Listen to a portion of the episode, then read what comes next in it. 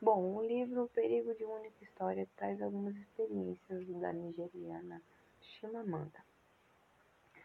Uma delas é quando em sua infância ela lia apenas livros americanos e britânicos, e com isso ela acreditava que ela só poderia escrever sobre as coisas que ela não se identificava. Bom, isso mudou, felizmente, né, após a sua descoberta de livros africanos. Não foi fácil porque os livros africanos não eram tão disponíveis quanto os livros estrangeiros. Mas depois da sua descoberta, descoberta dos livros africanos, ela mudou a sua percepção de literatura.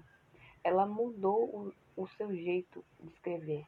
Porque antes ela escrevia sobre, entre aspas, o cotidiano dos americanos, das pessoas americanas.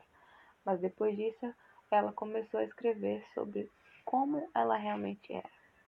Dentre outras características que a autora cita, nos leva a entender que quando observamos ou analisamos apenas um lado ou uma única história, acaba estabelecendo-se um padrão sobre algo. Uma generalização que pode acabar gerando ódio e muitos conflitos. Por isso, eu acredito que antes de sairmos julgando alguém, devemos saber ouvir esse alguém e devemos procurar informações sobre. A generalização muitas vezes gera o preconceito. Quem pratica o preconceito é alguém que não possui conhecimento suficiente.